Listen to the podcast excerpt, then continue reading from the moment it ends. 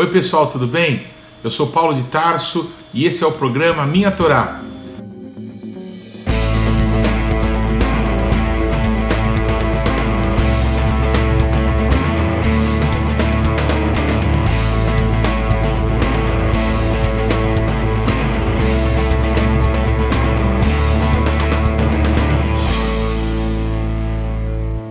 E olha, não se esqueça de deixar o seu like, de se inscrever no canal e de ativar o sininho de notificações. Que Deus te abençoe.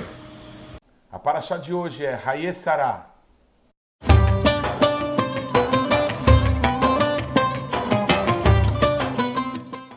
A paraxá de hoje está em Gênesis, capítulo 23, do versículo 1 até Gênesis 25, versículo 18. A Raftará, em 2 Samuel, capítulo 24, dos versículos 18 a 25, e também 1 Reis, capítulo 1, do versículo 1 a 46. E a Brit Hadashah em Marcos, no capítulo 12, dos versículos 41 a 44, e capítulo 14, dos versículos 3 a 9. Essa paraxá que começa a contar sobre a morte de Sara, não fala especificamente da morte de Sara, mas da vida de Sara. Raie Sará, viveu Sará 127 anos. Os sete primeiros anos fala da infância, os 20 anos fala da juventude e depois 100 anos fala de uma vida adulta, de uma vida plena. Então é como se a vida de Sara pudesse ser tida como uma vida absolutamente completa, é, cheia da bondade de Deus em cada uma das fases da sua vida. Foi justamente na fase é, avançada, já no ocaso da sua vida, em que Sara, aos 90 anos, pôde dar à luz a um filho, pôde amamentá-lo, porque Deus fez de Sara uma mulher plena. Nessa paraxá, nós vemos três figuras femininas é, proeminentes nessa história. A primeira é a própria Sará, que veio a falecer. A segunda seria a Rivka, Rebeca, que seria a nora de Sará, que foi é, buscada pelo servo de Abraão, Eliezer, lá na casa dos antepassados, da mesma família de onde veio Sará, veio também Rivka para casar com Isaac, filho de Abraão. A terceira mulher é Ketura, a mulher que casou com Abraão depois da sua morte. Com essas três figuras femininas, parece que as histórias são fechadas na vida dos patriarcas, pelo menos na vida de Abraão e de Isaac. Assim como com a morte de Sará, Isaac foi consolado é, quando conheceu Rebeca, quando amou essa mulher, essa mulher que Deus preparou para ele, que Tura veio fechar, nos parece um propósito de Deus com Abraão sendo pai de nações. Porque Abraão teve três mulheres em sua vida. A primeira foi Sará, seu grande amor, a mulher da sua mocidade, é, com quem ele teve um filho já em avançada idade. A segunda foi Agar, aquela escrava com a qual Abraão gerou Ismael, mas com a terceira Quetura, Abraão teve ainda cinco filhos. O que é interessante é que Sará é descendente de um dos filhos de Noé, de Noé, que se chamava Shem, pai dos semitas. Agar é descendente de Mitzrayim, descendente de Ram, de Cam, filho de Noé.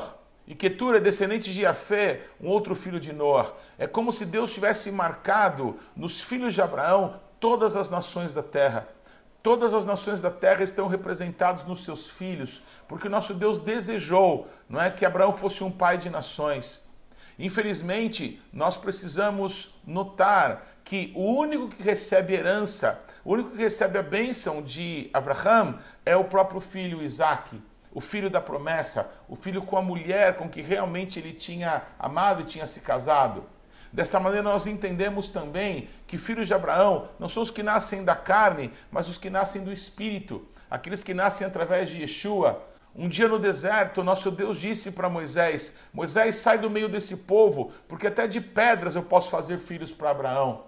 Nós entendemos então com isso que nós precisamos tomar uma posição para com Deus, porque houve uma marca que Deus estabeleceu para os filhos de Abraão que todos os homens nascidos na casa de Abraão deveriam ser circuncidados. Mas de Gênesis a Apocalipse nós percebemos que a circuncisão não é uma marca que é feita na carne, mas é algo que é feito no coração, é uma marca espiritual que serve para homens e serve para mulheres. A marca no corpo dos homens apenas era uma alusão para aquilo que o nosso Deus queria gerar no coração das pessoas que o querem. E essa marca está sim numa pessoa, está em Yeshua HaMashiach, um Yehudi, um filho de judeus, mas que se entregou por amor de nós, sendo o único homem que nunca pecou em todos os dias da sua vida.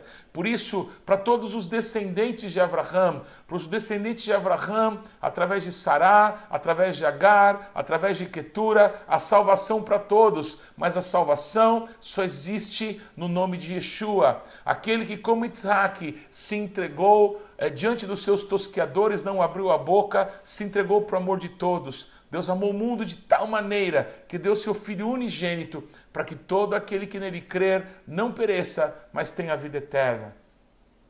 Porém, aquilo que eu gostaria de ressaltar na Paraxá Raesará não tem a ver com a, a Sara propriamente dito, mas com a maneira que Abraham lida quando ele descobre que a sua esposa morreu a maneira em que ele cuida com todo o zelo, com todo o esforço, com todo o investimento necessário para que ela pudesse ser sepultada num lugar específico. Esse lugar se chamava Macpelá, um lugar hoje numa cidade conhecida em Israel como Hebron, um lugar muito importante onde o rei Davi reinou, onde é, fatos históricos muito importantes aconteceram.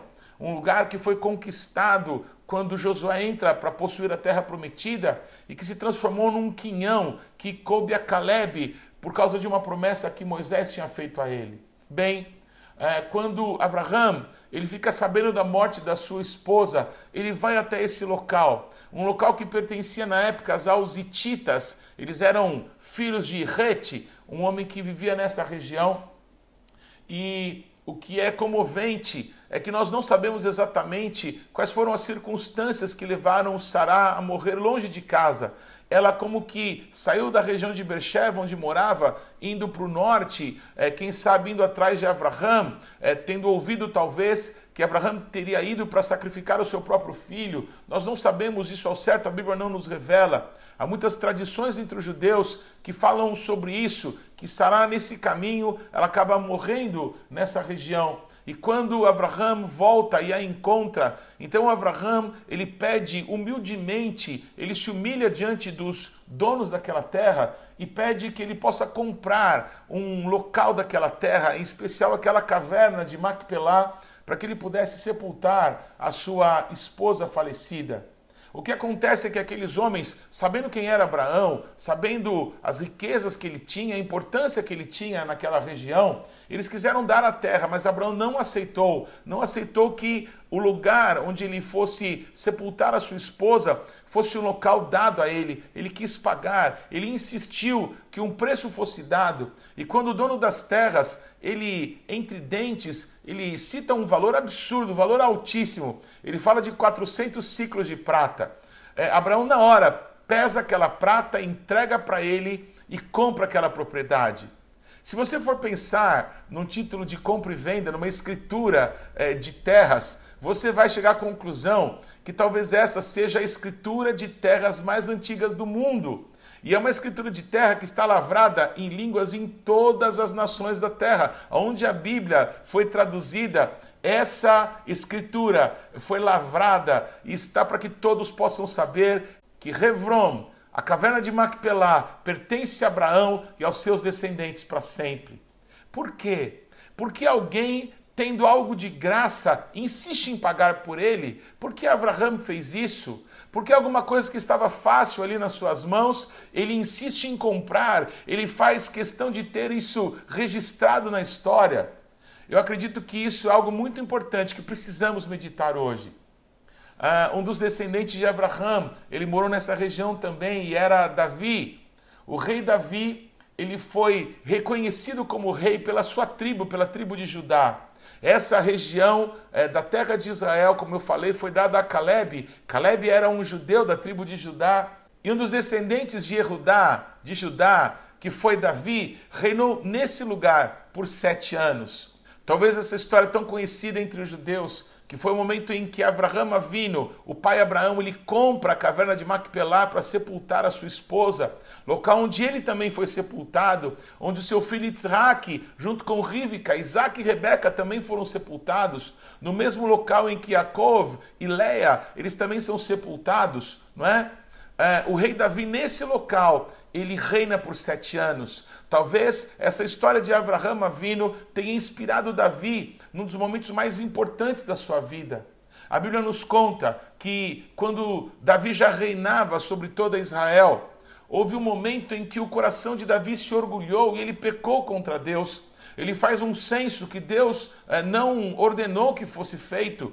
E esse pecado de orgulho pesa muito forte contra Davi e contra o povo. E o que acontece é que uma praga e uma mortandade muito grande se abate sobre o povo de Israel.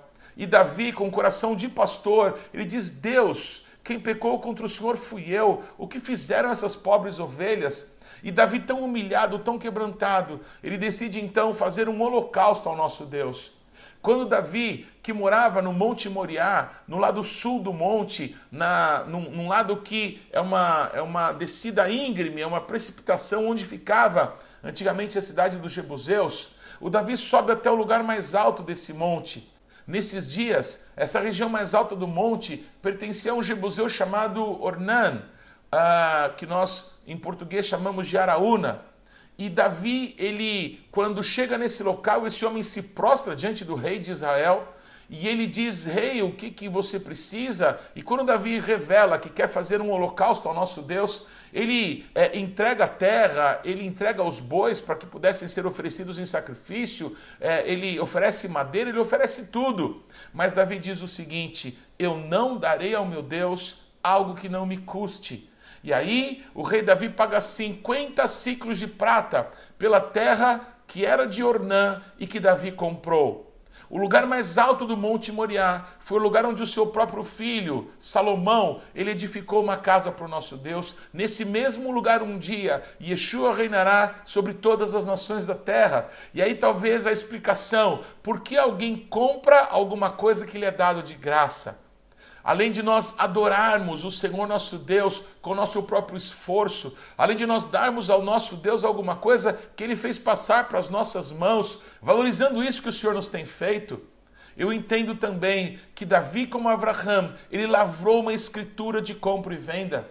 Quando nós escutamos hoje absurdos, não é? Absurdos das nações, dizendo que o Monte Moriá não pertence aos judeus, que ali pertence aos muçulmanos, que pertence às nações, nós tomamos a palavra de Deus, que está traduzida em todas as línguas do mundo, e na palavra de Deus está escrito que Davi comprou aquele lugar, aquele lugar que o nosso Deus deu a Abraão e a seus descendentes para sempre.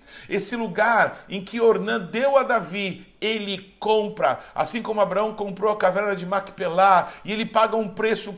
Ele tem escrito já por milhares de anos que ele é o dono daquele local, ele e os seus descendentes, ele e o seu descendente para sempre. Davi compra aquele lugar como um profeta, como alguém que olha no mundo espiritual. Davi compra aquele local para que um dia o seu filho Yeshua pudesse reinar daquele lugar sobre todas as nações da terra.